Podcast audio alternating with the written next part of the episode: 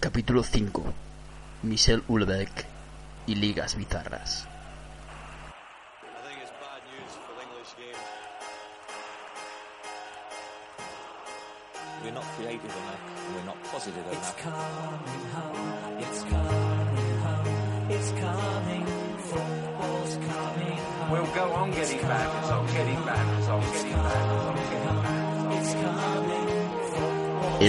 bad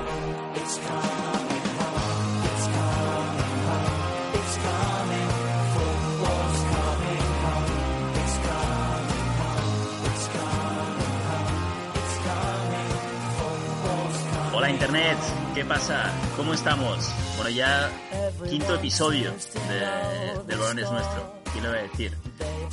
Estamos encantados. eh, cada vez más oyentes. Ya tenemos incluso un, un Twitter donde nos podéis seguir, que es eh, arroba evenpodcast. Y, y bueno, la verdad es que muy contentos con el feedback que nos estáis dando y, y cómo, cómo va avanzando el programa. Yo soy David, ya me conocéis. eh, estoy eh, retransmitiendo desde Barcelona y, y doy paso a- al, al- puto crack, realmente al que tiene, al que tiene ya su, su club de fans y todo. Ah, doy paso a, a Johnny Bigut. John Arevalillo, ¿cómo estás, John? Bueno, muy buenos días, eh, David desde Santo Domingo. Nuevamente un placer, un placer estar con, contigo y, y ya con, con oyentes nuestros también, que podemos decir que tenemos oyentes. Sí, tenemos unos pocos, de momento pocos, pero a ver, digamos, a ver con la dinámica de- del, Twitter cómo va. Yo eh, voy a ser sincero, estoy intentando hacer un bot para, para el Twitter y, tratar de, coger el máximo de seguidores posibles, seguir a todo el mundo que hable del Atleti, todo el mundo que hable de la Real, para, para aumentar un poquito el, el número de oyentes. Pero bueno, eh, que no se moleste nadie porque el bot lo que va, lo que va a decir es que aquel que nos siga eh, le vamos a ofrecer unos, unos calzoncillos de John. Unos calzoncillos de John usados, ¿no? espero que no te importe. O sea, que sorteemos unos calzoncillos tuyos. No pasa nada, lo único que tengo que hacer es, eh, yo pongo más o menos dos lavadoras a la semana, lunes y jueves, pero si hace falta de que pongo solamente una a la semana, pues eh, hacemos un poco de carga de canzoncillos usados y, y luego, bueno, aquí también hay, hay tiendas eh, que venden canzoncillos bonitos, o sea que no pasa nada, compro nuevos. Vale, vale. Bueno, no pasa, la marca me importa, ¿eh? O sea, todo es que estén, o sea, que esté usado, porque si no, no, no tiene gracia. Yo no, yo no soy mucho de marca, eh, para eso, yo soy más de, de- de mercadillo y, y- y, bueno, eh, voy, voy tirando, pero bueno, me gusta, me gusta cuidar esa, esa parte, ¿no? Me gusta, me gusta vestirme bien. Joder, John, ¿qué, qué, qué estamos haciendo? Eh, esta semana eh, hemos planteado meter a alguien nuevo, pero no, no sé si, si, si va a ser demasiado, porque este tío es un friki. Eh, ¿cómo, cómo lo ves? Bueno, yo creo que es un programa muy especial, muy especial y que, eh, bueno, la convocatoria hoy de, eh, ya vamos a decir el, nombre de nuestro amigo eh, Javi, Javier Solar, eh, desde Galdacao. Para mí es un, es un día, un día, un día muy, muy bonito. Con él, bueno, hemos compartido muchos, eh, muchos días de fútbol y muchos momentos y creo que puede aportar eh, al- a, a nuestro a nuestro podcast y mm, eh, pues todo su conocimiento y la verdad que vamos con, con ganas de presentarlo ya no sé yo te lo voy a dejar a ti eh, la presentación ¿Y cómo le, cómo le presentamos? Porque yo no puedo decirlo de que está al otro lado del Atlántico. Está en Galdacao, tío. Es muy poco sexy que bueno en. Galdacao tiene su encanto también y bueno incluso igual Javi que no sé si nos escucha ahí al otro lado de- de- de- de- del teléfono eh, igual pues nos puede aportar algo eh, Gunón, eh, buenos días Javier Solar Javi, ¿cómo, ¿cómo te presentamos, Javi? ¿Qué decimos de ti? Digamos que, bueno, antes de nada, saludar a, a la audiencia. Para mí es un honor tener este debut, debut radiofónico en este canal. Saludo a vosotros dos y a toda la audiencia. Eh, me podíais describir con muchas palabras, eh, podríamos decir bohemio del fútbol, un poco heterodoxo, o también un friki del fútbol también me gusta. Vale, vale, el friki del fútbol. Entonces yo haré algo así como eh, pasamos con Galdacao, eh, la cuna del fútbol friki, o, o cómo, cómo hacemos. Ya veremos, eh. iré trabajando en eso, iré trabajando. Pero bueno. Oye, ¿qué, qué os iba a decir? Eh, hoy de primera división eh, o sea, española poca cosa vamos a hablar, pero pero pero bueno, teníamos habíamos que hablar de, de segunda B, ¿no? Eh, ya el, el, el Sanse eh, clasificado para, para playoff después de 12 años, una, una hazaña eh, de, las buenas, la verdad, una, una cosa que un filial llegue, llegue a playoff siempre es, es una alegría. Y, y bueno, y el Athletic eh, a punto, el Athletic está ahí luchando con, con el Racing y, este último partido pues se decidirá si el Athletic también pasa. Así que los dos, los dos filiales eh, de, de Real y están ahí, es algo que también es, es curioso, es curioso que vayan, que vayan de la mano, ¿no? Eh, ¿cómo, ¿Cómo estáis viviendo desde, desde y, de- y desde República Dominicana es- esta situación de los filiales? Me imagino que, que estaréis atentos a Atleti, ¿no? Los dos. Yo la verdad, el, el fin de semana pasado el partido del Atleti Betis tenía bastante poco atractivo porque ya ninguno de los dos equipos se jugaba nada, el Betis ya tenía certificado su pase a Europa y el Atleti pues bueno, pues seguía ahí un poco en el desierto de la media tabla. Y yo estaba un poco interesado en el resultado. Lástima que en ETV estaban poniendo el giro. Entonces, no, no sé, pues no, no había una retransmisión desde, desde el canal autonómico para, para poder seguir el partido. Lo está siguiendo desde el móvil. Y la verdad, una gran victoria en, en Tajonar, 0-3, que le lo pone prácticamente al Atleti, creo que le vale un empate contra el Tuledano. que, por cierto, aprovecho para decir que es probable que vaya a Lezama a verlo, así que puedo hacer una cobertura especial desde allí. Y eso, pues con bastante ilusión. Sí, eh, la segunda, la segunda B ahora, eh, bueno, es una, una competición muy, muy difícil porque eh, la liga regular eh, acabas entre los cuatro primeros, pero ahora empieza un poco lo, lo complicado. El Atleti si, o el Atleti si certifica su, su pase eh, este fin de semana, que juega contra el correcto contra el contra el Tudelano, el Racing juega contra el Real Unión, pero bueno, creo que un empate le, le, le vale y después empieza un poco la, el, el playoff, ¿no? Los campeones de cada grupo eh, juegan una eliminatoria entre sí a, dos partidos y aparecen dos, a- dos ascensos ahí y luego todos los demás se juntan en otras eliminatorias que son dos eliminatorias a doble partido. Por lo tanto, es, es complicado y todavía ahora, ahora empieza lo, lo, lo, complicado realmente para, para tanto para el, Sanse como para el Bilbao Athletic. Vale, los cruces, los cruces yo no se definirán, entiendo, hasta, hasta la semana que viene, ¿no? Que hay sorteo, qué, qué tipo, qué tipo Champions, así con, con bolas y tal, o cómo, cómo se trabaja aquí. Eh, creo que hay bombos según los puestos en los que hayan quedado en la, tem- la temporada regular. Sí que es cierto lo que John ha dicho, que los primeros tienen su propio campeonato. Entonces los segundos, los terceros y los cuartos eh, hacen sus cruces. Luego los que pierdan del grupo de los primeros se meten en la siguiente eliminatoria. Y creo que ya ahí son una semifinal y una final. Creo que es así. Sí, eh, más o menos viendo un poco ahora la- las clasificaciones, pues eh, lo- los campeones, los teóricos campeones, ¿eh? porque todavía queda una jornada, pero ahora mismo son Mirandés, Rayo de Majadahonda, Mallorca y, el Cartagena. Entonces después, en las eliminatorias donde se van a tener que enfrentar nuestros equipos, pues va a aparecer eh, Murcia, un Extremadura, un, el filial del Villarreal, el Elche, que estuvo en primera hace hace un par de años. Claro, son equipos importantes que quieren volver rápido a segunda. O sea que va a ser, va a ser complicado, pero en todo caso muy bonito. Vale, y suenan nombres ya, entiendo yo, del Bilbao Atleti de cara a, a la próxima temporada de estar en el Atleti, ¿no? Salvo quizá Íñigo Vicente, que sí que han metido unos cuantos goles en segunda B.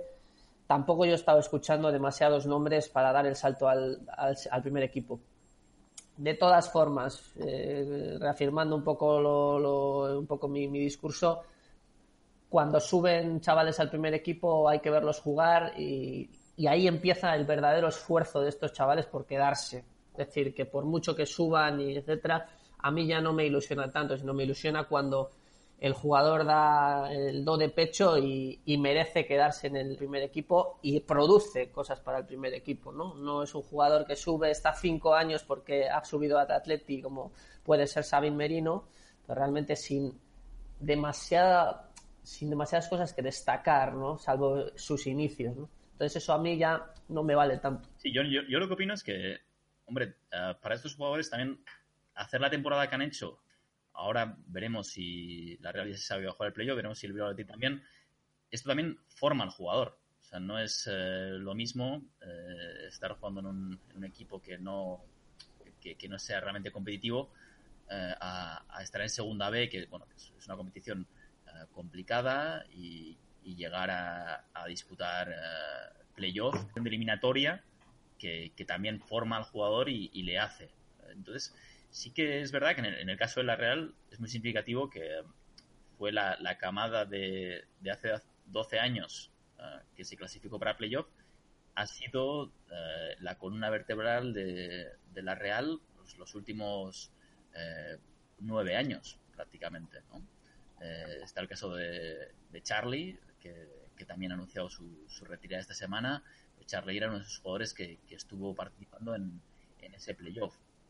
Y, bueno, al final, pues Tuza, ya comentábamos el otro día, pues eh, tenemos um, Reche también, incluso Díaz de Cerio, que luego estuvo en, en el Atlético, Viguera, uh, muchos jugadores que a partir de, su participación en el playoff, eh, evidentemente, pues demostraron un, un carácter y, y, un saber estar que jugadores que quizás no pasan por ese trance o por, ese, uh, por esa situación no, no se hacen tanto. Y sí que uh, una vez llegan al primer equipo quizás tienen más dificultades. O digamos que es, un plus eh, añadido el hecho de que consiga uh, llegar hasta donde ha llegado. Eso por supuesto, no es fácil llegar hasta, hasta el primer equipo o incluso llegar a segunda B. Eh, yo que he sido jugador de fútbol he llegado hasta eh, segunda, segunda regional. ¿no? Eh, es muy, muy, muy complicado. Lo que digo que hablando de fútbol al máximo nivel, fútbol de primera división, pues hay que crear jugadores de primera división. Es decir, que hay que darle todavía un plus más a estos, a estos chavales que cuando llegan al primer equipo no se queden estancados, sino que tienen que convertirse en jugadores del primer equipo para los próximos 10 años. Esa es un poco la política que tiene que implementar Lezama y que en los últimos años no le están saliendo las cosas bien. Hay un déficit de jugadores eh, de primer equipo en el Athletic. Parece que hay algún problema con, con Javi, que se, se, nos ha desconectado un poquito, pero, pero pasamos con Javi, que, que seguro que tiene algo que decir. Sí, eh, lo que me quería decir es que la Real todavía tiene chance para, para pasar primera de grupos si el Guernica da la campanada en Andúba. O sea, es algo que, que puede pasar y sobre todo a final de temporada, pues eh, las primas a terceros son algo bastante, son, son un instrumento bastante conocido por todos. Eh, luego también me gustaría destacar como apunte de la jornada que el, el, el Arenas de Guecho, siguiendo con el Mirandés, casi, casi da la sorpresa y el Mirandés no pudo salir con, con más de un empate de, de, de Guecho. El, el Arenas mantuvo un 1-0 hasta creo que el minuto 80. Entonces eso hubiera cambiado, hubiera traspuesto del todo la, la clasificación en, en, el grupo en el que estamos.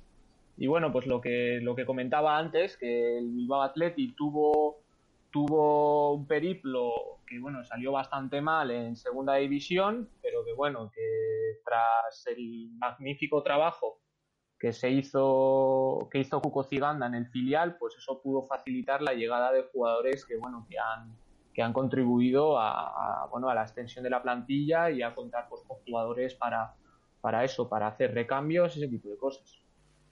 Bueno pues uh sí, la verdad es que segunda B eh, interesante, pero primera, como comentábamos, muy poco interesante. No sé si vosotros tenéis algo que decir de, del Atleti. Bueno, sí que ha habido noticias, ¿no, Javi? Bueno, sí, la, la, primicia de hoy que va a copar todas las portadas de diarios vizcaínos, que, que bueno, que Cuco Ciganda no continuará la temporada que viene. Eh, ha sido una decisión que ha dado el presidente Josu Rutia en rueda de prensa y que pone fin a una temporada pues con más sombras que, que luces de, del técnico de la Reinhardt. Lleva mucho tiempo John comentando que, que, que sí, que no había proyecto, que, que, la cosa estaba, estaba realmente en una situación crítica. Ahora mismo tenéis eh, candidatos de, de cara al banquillo el que suena aquí en la República Dominicana lo que ha llegado es eh, el favorito y el único candidato que puede salir en la prensa es Eduardo Berizzo. Eh, es un entrenador muy muy bueno que como un poco como siguiendo la la trayectoria de Urrutia como presidente pues llega también un año tarde ¿no? en el nombramiento porque el año pasado también estaba para, para fichar y no se quiso ni fichar a Berizzo ni fichar a Miquel Merino y al final pues eh, un año después bueno el proyecto de Cuco salió mal y se trata de fichar a Eduardo Berizzo y se tratará también de traer a, a, a, Miquel, a Miquel Merino yo la verdad es que estoy ah, jodidamente no digas palabrotas que tenemos oyentes que se, se enfadan con la- las palabrotas. Es verdad. Pero bueno, básicamente no, no me esperaba el- la derrota contra el Sevilla. Yo todavía aspiraba a tener alguna posibilidad de clasificarnos para Europa. Y, y básicamente eh, fue por, un, por una valoración arbitral eh, que pues, considero que, que una jugada concreta era penalti cuando yo entiendo que, bueno, quizás lo podría haber dejado de pitar y a partir de ahí nos quedamos fuera del partido y, y bueno, en definitiva, pues no tengo ganas de, de hablar de este tema. No tengo ganas de hablar de este tema. Entonces, ah, ya te he comentado, Joan, que este, este, el espacio de hablar de la Real lo voy a usar para hablar de literatura. Pero por, por varias razones. No solo porque estoy, no estoy disgustado, sino porque, claro, es que he empezado a quedar con una chica. eh, he empezado a quedar con una chica que, que es, es una cultureta. Es, joder, licenciada en, en filología, eh, comunicación audiovisual. eh, claro, eh, yo le he dicho que tengo un podcast, pero no le he dicho de qué es. Entonces, si le digo que es de fútbol, no sé qué va a pensar ella. Es posible que me diga que, que no estoy a, su nivel, ¿no? Entonces, mi idea para el episodio de hoy es hablar de literatura, recomendaros un libro y luego, cuando ella me pida que le enseñe el podcast, le enseñaré justo este trocito de podcast en el que hablo de literatura. Y no sé, no sé si lo- se lo va a tragar, pero, pero quizás, bueno, me dure un par de, una semana más, eh, o la relación, o yo qué sé. Seguro que me ayuda de alguna manera a hacer esto. Oye, aquí por ayudarte estamos dispuestos a hacer un giro de 180 grados, empezar a debatir sobre la, la literatura romántica, la, el periodo, la literatura realista, el realismo y todo eso. Estamos abiertos y si es por una buena causa, tío. Vale, vale. A mí me parece una, una estra- me, me parece una estrategia eh, muy buena eh, para ganar tiempo y, y vamos, eh, todo el apoyo y un- una estrategia excelente. Sí, eso es. Así gana un poquito de tiempo. Solo gana un poquito de tiempo. Es que la tía es, es una artista. Y, joder, yo también le he dicho que tengo mi rollo artista, pero es un puto podcast de fútbol. Perdona por el... Bueno, en fin, os, os voy a hablar de... de- realmente me encanta, ¿eh? De, un autor que me encanta, que es un autor francés, que se llama eh, Michel Houellebecq. Y, y es un autor que descubrí el año pasado ah, con su último libro, que publicó en 2015 y se llama Sumisión. Este libro es un, un libro de, de política ficción eh, que plantea una Francia, eh, digamos, eh, que políticamente se, se va hacia el, el islamismo. Ah, ganan los, sí. los hermanos musulmanes, triunfan en, en Francia. Igual Javi, como ha vivido en Francia, ya, ya, ya lo conoce, ¿no? Eh, conozco el autor y conozco la obra, eh, es más, estando en el FNAC de Nancy, eh, novia se lo compró y es un libro que he puesto a la cola porque ahora yo, para mejorar el francés, pues eh, leo literatura francesa y creo que es el siguiente libro que, que me voy a leer. Pues este libro me gustó y me abrió la puerta a Houellebecq, pero no es el libro eh, que mejor explica la figura de Houellebecq. Les voy a hablar de otro libro que se llama El mapa y el territorio. Es, es un, un libro que describe la vida desde su juventud hasta su fin de un, de un fotógrafo. Es un fotógrafo que comienza fotografiando objetos en el ámbito industrial y en un momento dado eh, se, se ilumina y comienza a fotografiar mapas. Y esto le lleva a conocer a una chica rusa, etcétera, y triunfa. Eh, triunfa muchísimo hasta un punto de que se compra una mansión en Francia y vive, ah, vamos, de, de una manera extraordinaria. Es un millonario francés y es extremadamente famoso. Pero lo bueno de, este libro es que mm, demuestra este aspecto del triunfo profesional desde un punto de vista ah, ah, muy escéptico.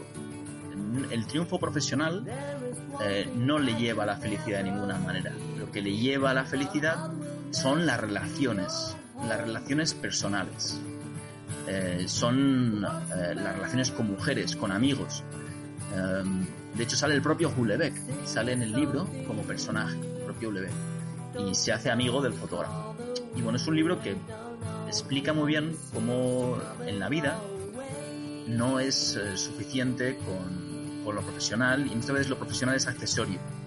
Y lo, lo principal en la vida son, son las relaciones.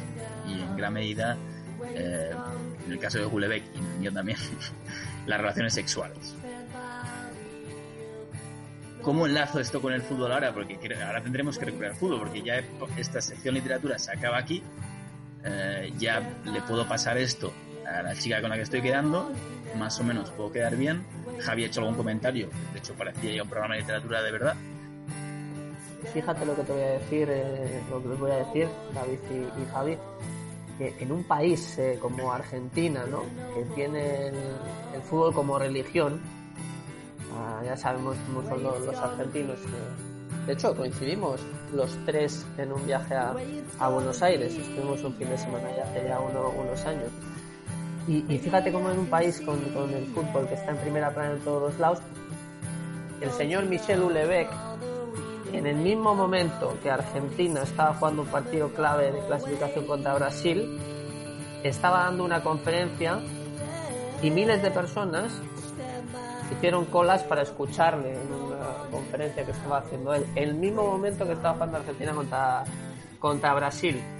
Es decir, es una figura muy importante y también caracteriza un poco a Argentina, que aparte del fútbol también es un país con una cultura eh, espectacular, ¿no?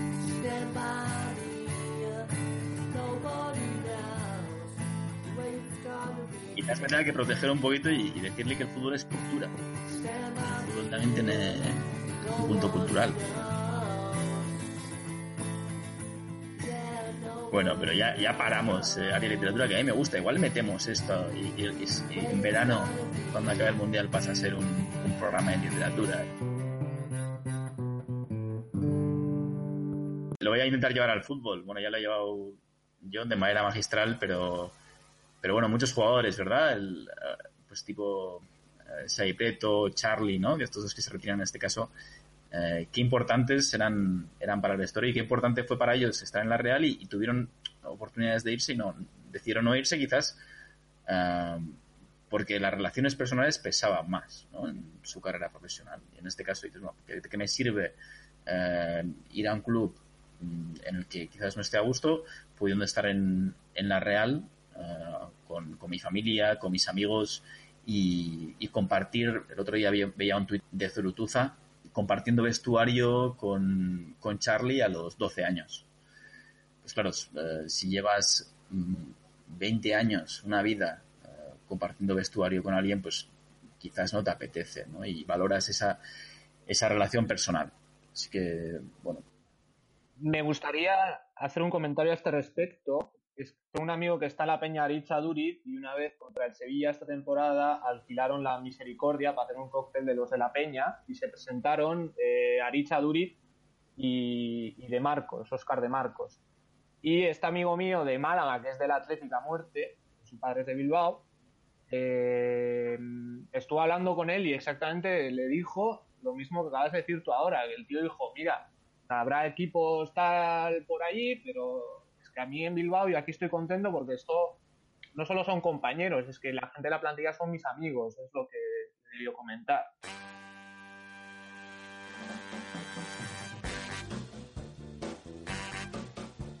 Tenemos eh, una sección hoy súper potente de, fútbol internacional, eh, en la que John también ha estado trabajando. Y, y- os paso el testigo para hablar de esto, porque yo, yo voy a ser bastante inculto. John, ¿qué, qué, qué nos has preparado? Efectivamente, hoy en este especial de fútbol internacional en, en Even, el balón es nuestro, hemos preparado un poco un análisis de lo que ha sido eh, las principales ligas internacionales, eh, tanto en, eh, Inglaterra, en Francia o en Alemania, y ver un poco con, datos, un poco el progreso de las ligas. Eh, falta una jornada, eso sí, pero prácticamente está todo decidido. Empiezo por, por Inglaterra. Tenemos un eh, claro campeón, un campeón que puede llegar a, incluso a, los 100 puntos si gana el partido del domingo. Un Manchester City que ha ganado la Premier de forma incontestable. eh, con un fútbol total, un fútbol de absoluto control y al final Guardiola ha hecho un equipo eh, que ha pasado por encima de prácticamente todos los rivales. Ha tenido solamente dos derrotas. Sí que es verdad, ha superado los 100 goles, lleva 105 goles en 37 partidos. Y sí que es verdad que al final, eh, bueno, es un poco, eh, quizá, no sé si la palabra es la adecuada, sino abusador, el sentido de que Guardiola este año ha llenado la plantilla de muchísimos efectivos que algunos eh, ni siquiera han, jugado, han tenido un papel importante, como por ejemplo eh, Yaya Touré, eh, que ha estado en la plantilla simplemente por estar y por tener esto. Imagínate cualquier equipo de media tabla de cualquier eh, liga en Europa teniendo a Yaya Touré en el equipo. Y para, Guardiola, John, este triunfo, ¿no? Esta forma de ganar la liga con esta seguridad, ¿crees que es- esto es más valorado allí en Reino Unido que, que ganar la Champions? ¿O cómo lo ves? Eh, Bueno, pues en Inglaterra, en Inglaterra sí que sí que es verdad que se valora muchísimo la, la Premier League. Eh, este año se le ha dado un mérito importante al, al- Manchester City, pero eh, el punto interesante que yo quiero añadir es que la, claro, la Premier League es una competición que produce mucho dinero. Produce mucho dinero y, y- sobre todo que la, la repartición eh, de los derechos televisivos es más adecuada y aparte el hecho de quedar en una posición en la liga genera más ingresos para, para ese club. Por eso podemos ver la jornada 38, imaginaros un encuentro entre el decimotercero y el decimocuarto, que no se juegan nada, pero el decimocuarto si ganas eh, puede quedar decimotercero y eso le genera más, más, eh, más ingresos. Entonces, eh, yo tengo una teoría, porque siempre, obviamente, en los últimos años que, que el- que los clubes ingleses han estado bastante fuera de pelear por, por ganar eh, una competición europea. Yo tengo la teoría que a muchos equipos ingleses no les interesa económicamente tanto participar en, en competiciones europeas, porque la Premier League produce, produce mucho. Esa es un poco la, am, quizá la respuesta que le puedo dar a veces a, pues a comportamientos de equipos como el Everton o el West Ham que han llegado a la Europa League y que no duran nada en la competición.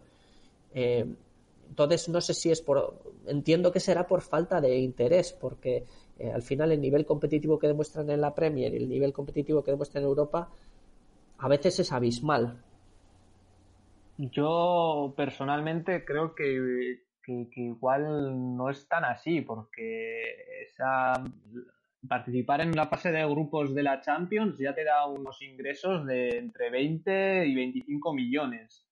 Entonces ya va, pues incluso para un club inglés que ingresa bastante dinero es un, es un componente bastante importante. Y eso mismo se puede achacar a clubes de otras ligas porque la, la Europa League eh, evidentemente no es rentable hasta que se alcanza pues unas como mínimo los, los cuartos de final. Entonces yo creo que es más por, por el hecho del prestigio de ganar la Liga Nacional que, que- por otra cosa que igual en Inglaterra se le da bastante más importancia. Por ejemplo en España hemos visto que, que al Real Madrid esta temporada le ha importado más bien poco. O sea, la Liga Española, mm, el ganar el trofeo no, no implica tanto prestigio dentro del país como, por ejemplo, puede ser en Inglaterra. más que un tema aquí, no, no hablamos nunca del Madrid. Ah, pues lo sé, es mi primer día, tío. Bueno, bueno, sigue, di, di- di tus mierdas, di lo que quieras. Bueno, eh, siguiendo con Inglaterra un poco, pues desciende un galés y sube otro galés porque el Cardiff ya ha certificado su ascenso para la, para la Premier League junto con el Wolves. El Wolves que vuelve después de muchísimos años a la, a la primera categoría. Y nada, este fin de semana comienza en Wembley eh, la- playoff, el grupo del playoff para, para alcanzar esa tercera plaza para la, para la Premier League la temporada que viene. Y es un grupo fantástico. O sea, tenemos históricos como el Derby, el Fulham, el Middlesbrough y, el Aston Villa. Tenemos campeones de liga e incluso campeones de, de Champions. Y, y los, ellos los televisan en, en roja directa, ¿dónde lo ves eso? Pues eh, desde que mi padre se contrató el Movistar Fútbol, eh, mi, mi calidad, he tenido un salto cualitativo en lo que concierne a la calidad de vida. Pero si no, pues tengo aquí siempre los servidores rusos, que a través de Shopcast es una maravilla. Bueno, pasamos a otras ligas, ¿no? Otras competiciones. Si- siguiendo un poco con la liga francesa, una liga totalmente rota por el dominio eh, capital de- del Paris Saint Germain, que ha logrado 92 puntos a falta de dos jornadas. Y lo bonito este año en, en Francia, y, y se está viendo un poco que el nivel de los demás equipos ha subido. El Mónaco, que fue campeón el año pasado, no lo olvidemos, con, Jardim, y que pese a que se le hayan ido un montón de, estrellas el año pasado, se ha mantenido en puestos Champions. Y ahora hay una lucha muy bonita, la falta de dos jornadas, que son Lyon, Mónaco y Marsella, a dos puntos de diferencia los tres, segundo, tercero y cuarto, luchando por, por dos puestos de, de Champions. El Lyon con un proyecto muy bonito, que ha recuperado eh, un poco esa esencia de aquel Lyon que, nos emocionó en Champions y que incluso les, las hizo pasar malas, ya sé que no se puede hablar, pero del Real al Real Madrid. Eh, y de hecho le eliminó con Juninho Pernambucano y, aquella, aquella cuadrilla. Y eh, el Marsella que ha llegado a la final de la, de la Europa League, en un proyecto con Zubizarreta de director deportivo, bueno, que tiene jugadores como Payet, como Tobán, que nos eliminó de la Europa League con total justicia y eso está luchando por entrar en la Champions y por eh, ganar la, la Europa League. Es decir, que puede incluso el Marsella entrar en Champions si gana la, Europa League y quedando cuarto en, Francia una liga que bueno por la parte por la parte baja lo único mencionar que Lille eh, que estuvo bueno, Marcelo Bielsa empezó eh, empezó allí que luego se marchó de forma precipitada por un lío que salió en la prensa de cuando Bonini eh, tuvo aquella enfermedad después eh, posteriormente murió Bielsa se fue para, para Argentina el Lille parece que no le, no le permitió ir y, Marcelo Bielsa dijo que perfecto, que tomara la decisión que fueran, pero que él se iba a ir a Argentina. Entonces, bueno, el Lille está también salvado ahora, falta de dos jornadas. Hay una pelea entre el Lille, el Estrasburgo, eh, el Toulouse y el, el Caen y el Troyes. Y entre ellos se van a jugar eh, pues eh, las plazas de, de, de, descenso, con un Metz totalmente perdido ya. Entonces, bueno, la liga francesa, una liga que ha crecido también en nivel, y luego, pues eh, tenemos la, la, liga, la liga alemana con un dominio también totalmente, totalmente claro del, del Valle de, de, Múnich. Y aquí lo que, lo que podemos mencionar es el, también lo bonito que está la, la, lucha por entrar un poco en la Europa League. La Champions está más o menos definido, el Schalke ya certificó el otro día su, su pase. Una temporada muy bonita de, del Schalke, ha acabado con, con 60 puntos, que ha superado al Dortmund, a su rival acérrimo de, de la región del Nordrhein-Westfalen.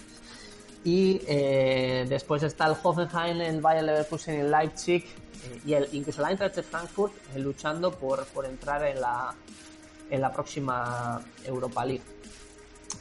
Y bueno, yo quería un poco poner una pincelada un poco más profunda en Italia. En Italia ha sido una temporada también de crecimiento del fútbol italiano, pese a que al final eh, el final de la historia sea el mismo. La Juve va a ganar su séptimo scudetto consecutivo, un dominio aplastante, pero este año el Nápoles ha estado a falta de un eh, bidón de, gasolina final de, de poder ganar la, Serie A. Se, quizás después de, de, caer en la Europa League, el equipo primero cayó en Champions y luego en Europa League, quizá al equipo le ha faltado un poco de aire al final y tuvo unos resultados un poco adversos las últimas jornadas contra una Juventus que en Italia... Yo, has, dicho, has dicho que al Nápoles le faltaba una, un bidón de gasolina. Un, un, eso, le faltó gasolina. El tema de que, que, es, que, es, el equipo de la mafia, el Nápoles, o que es... Ahí es la camorra, no es, no es la mafia. Le faltó quemar un par de estadios y tal para, para ganar el escudo. No, no, no me refería tan a, a, ese, a ese aspecto, pero pero me refería un poco el tema de que le faltó un poco de, de, de aire, de frescura y quizá algún efectivo más eh, de, de, banquillo, ¿no? Pero sí ha sido una temporada bastante bonita en, en Italia y luego la, lo bonito ahora está en la lucha por la, por la tercera y cuarta plaza, eh, para las posiciones de, Champions donde eh, la Roma, la Lazio y el Inter pues están ahora eh, peleando y, y, luego, bueno, comentar el fracaso eh, total un año más del Milan, que empezaba con una inversión muy fuerte, una inversión muy fuerte.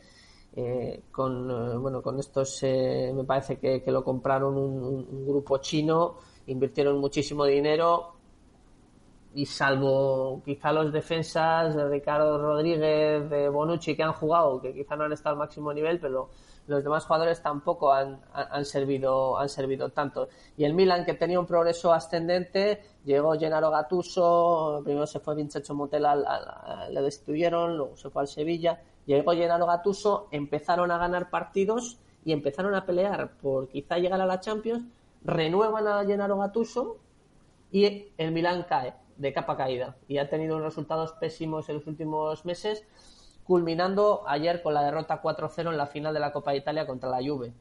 Entonces eh, es un proyecto del Milan eh, que posiblemente juegue la, la Europa League el próximo año, pero un proyecto que no, no ha servido demasiado este año, ni para crear unos, unos cimientos para el futuro, creo yo. Así que tienen que plantearse las cosas mejor en, en, en- Milán.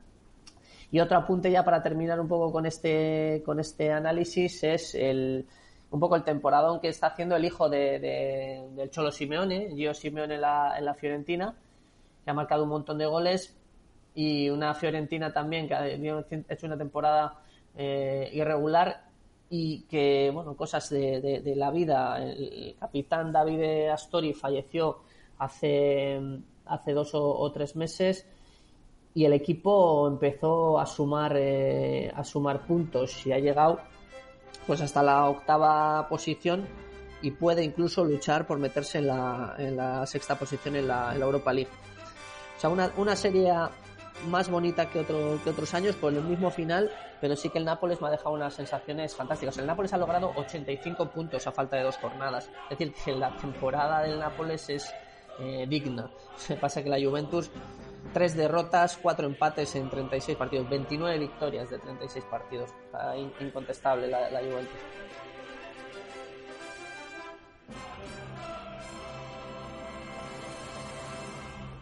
Y tú, tú, Javi, nos habías traído también algo preparado, ¿verdad? Tenías eh, li- ligas bizarras, traías.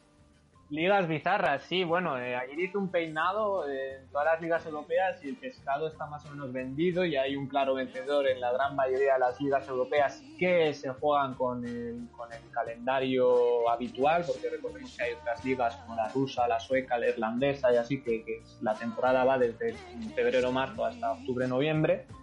Y todo está más o menos decidido, salvo, bueno, en Polonia, que a falta de dos fechas, el Legia de Varsovia va líder con un partido más respecto al segundo, que es el Lech de Poznan. Y bueno, son cinco puntos de ventaja y bueno, pues aquí hay un poco de salsilla para ver que, cómo va a terminar la temporada.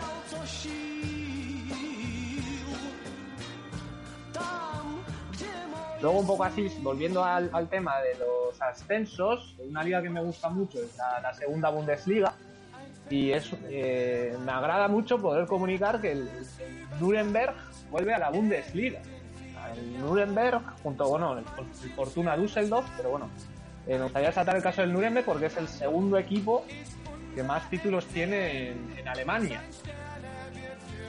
Hay un poco de, de controversia aquí porque ponen al Dinamo Berlín como segundo en, en palmarés en Alemania, pero los títulos están de la RDA. Para mí como que no cuenta. El, el Nuremberg, que tiene más títulos de liga que bueno, que tiene el Dortmund, el Schalke, el, el Mönchengladbach o el Hamburgo, pues vuelve a, a la categoría que le corresponde. ¿Cuántos años ha estado el Nuremberg? ¿Tienes idea de cuántos años ha estado en, en segunda? Pues, pues yo creo que lleva mínimo 10 años, 10-15 años. Joder. Entonces es una buena noticia para los románticos del fútbol como yo, como creo que también sois vosotros, que bueno, que, que, cos- que pasen cosas como esta. Por, por cierto, por cierto, Javi, di- disculpa que, que- que te corte. El HSV, el, el Hamburgo, también está a punto, a punto de, de descender a, a la, a la segunda división. Eh, un equipo histórico como, Creo como que el nunca ha descendido, ¿no? Correcto. El Hamburgo eh, siempre ha estado en la, en la primera división y caer eh, pues un equipo que han estado futbolistas tan, tan importantes como, como Seller o, o- o Félix Magath eh, puede caer lleva muchos años jugando con el descenso el Hamburgo. Desde que yo vivía allí el año 2010-2011 ya, ya estaba en, en peligro, ha estado siempre jugando con fuego y este año, salvo eh, un milagro en la última jornada, es más que probable que jueguen en segunda división en la, la Zweite Bundesliga. Otro que viene. equipo que puede descender ya a la segunda Bundesliga, que es un, un equipo por el que siento gran afinidad, es el Kaiserslautern, que ha hecho una temporada nefasta. Y no sé si ya está, ya está del todo descendido, pero bueno, es una, es una pena también. Pero bueno, volviendo un poco con esta línea romántica del fútbol, eh, la noticia peculiar de esta semana es que bueno, se ha jugado la, final de la, Copa de Francia, la Coupe de France, y bueno, pues la ha ganado el PSG, pero se ha tenido que enfrentar como finalista a un equipo de tercera división francesa. Un equipo se llama Les Servières, que es de la zona pues entre cerca de Bretaña y viene de un pueblo que se llama como el, como el equipo Les Servières y es un municipio de 15.000 habitantes. Es como si el Bermeo o la Morevieta llega, llega a la final de la Copa del Rey. Y bueno, lo curioso de este caso es que, que este equipo no se ha cruzado con ningún rival de la, de la primera división y el, el rival de más categoría que ha tenido ha sido el Lens, pero bueno, aún así es, es, es digno de, de admirar que, que un equipo de tercera división, que además he estado observando la clasificación de la categoría y está en la parte media-baja de la tabla, pues haya conseguido pues, poner a su pueblo en el, en el mapa. Habrá que ir de- a visitar por ahí eh, el pueblo este, ¿o qué? Hay playa cerca, así que se puede hacer surf. En esa zona se hace bastante surf. De la costa atlántica francesa. No sé si tenéis nada más preparado para fútbol internacional o un otro tema o cerramos ya. Sí, eh, la última noticia, la última noticia de esta semana es que bueno, Steven Gerrard se sentará en el banquillo de los Rangers la próxima temporada, haciendo su debut como entrenador. Ojalá que el, que el Glasgow Rangers pueda, pueda llegar a plantar cara contra el Celtic, nuevamente a, a subir un escalafón después del descenso a, no sé si era tercera o cuarta división escocesa por aquellos problemas eh, institucionales y problemas, me parece que, que fueron financieros.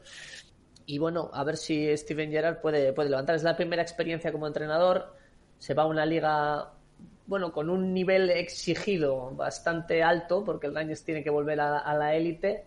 Yo creo que es un buen, un buen challenge para, para, para él.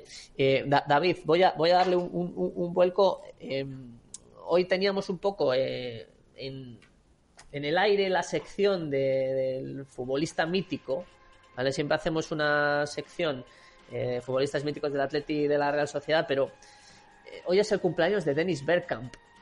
Eh, leche. y, y que tenía miedo a volar. que tenía miedo a, a volar y por contrato, pues él todos los viajes que hacía con, con los clubes los hacía eh, vía carretera.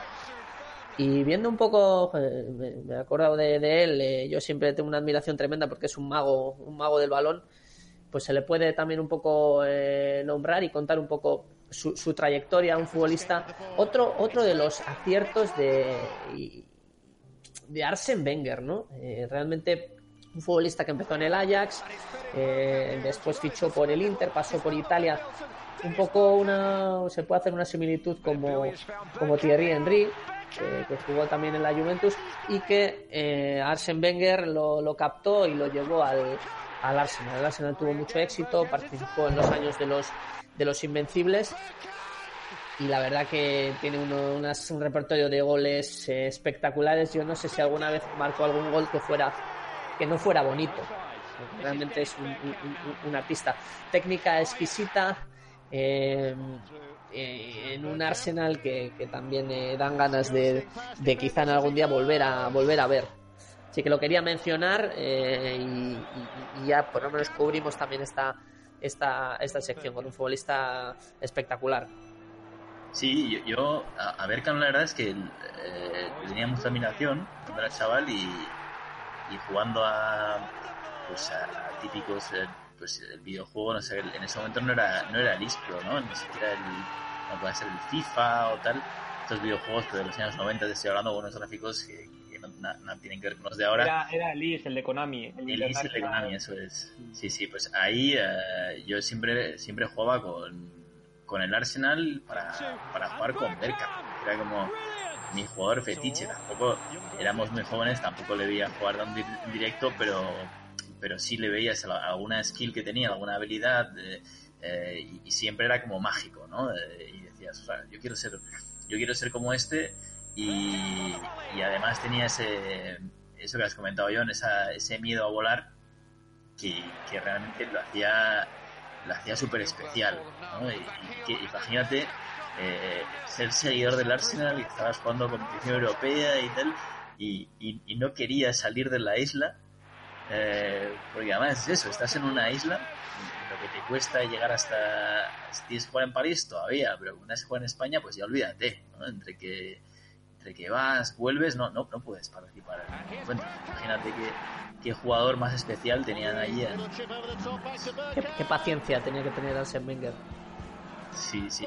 Y, y, estaba mirando, no, no estoy seguro de si fue un fichaje de, de Wenger, porque creo que llegó justo el, el año en el que se incorpora Wenger. Puede ser que Wenger uh, incluso ya estuviera monitorizando un poquito el Arsenal el, el año previo, pero pero no sé si, si es fichaje de Wenger o, o una apuesta, si luego, luego jugó muchos, partidos con, con Wenger, eh, pero no tengo claro, no tengo claro si fue si fue un fichaje directo de, o sea, mirado que Wenger se en el 96 eh, que hasta 22 años en, eh, en el Arsenal y, y entra en el 95 pues to totalmente, totalmente de acuerdo y aquí eh, asumimos también la fe de errores eh, porque lo, fichó el anterior entrenador a Arsene Wenger que era Bruce eh, Rioch.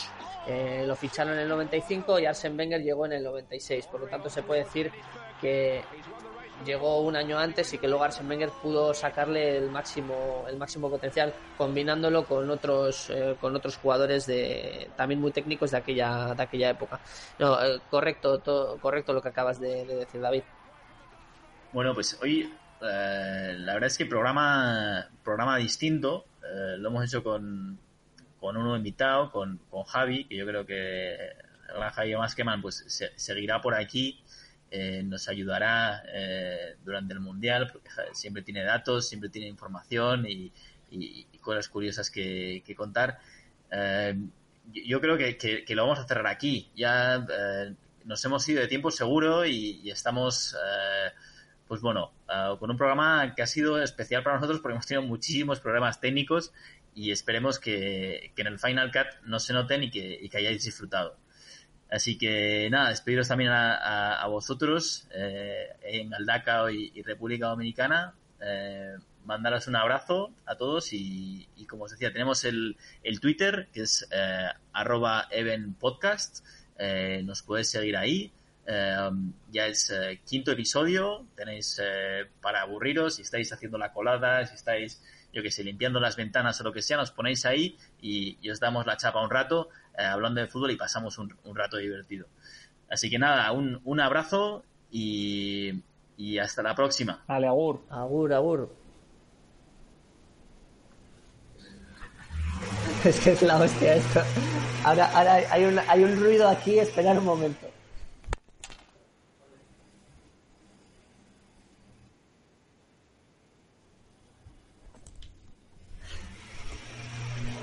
Que lo, lo, que no nos pase hoy, chaval, esto es, esto es tremendo. O sea, ahora están haciendo una obra eh, justo en mi, eh, enfrente de mi puerta, tío. Ay, Dios mío.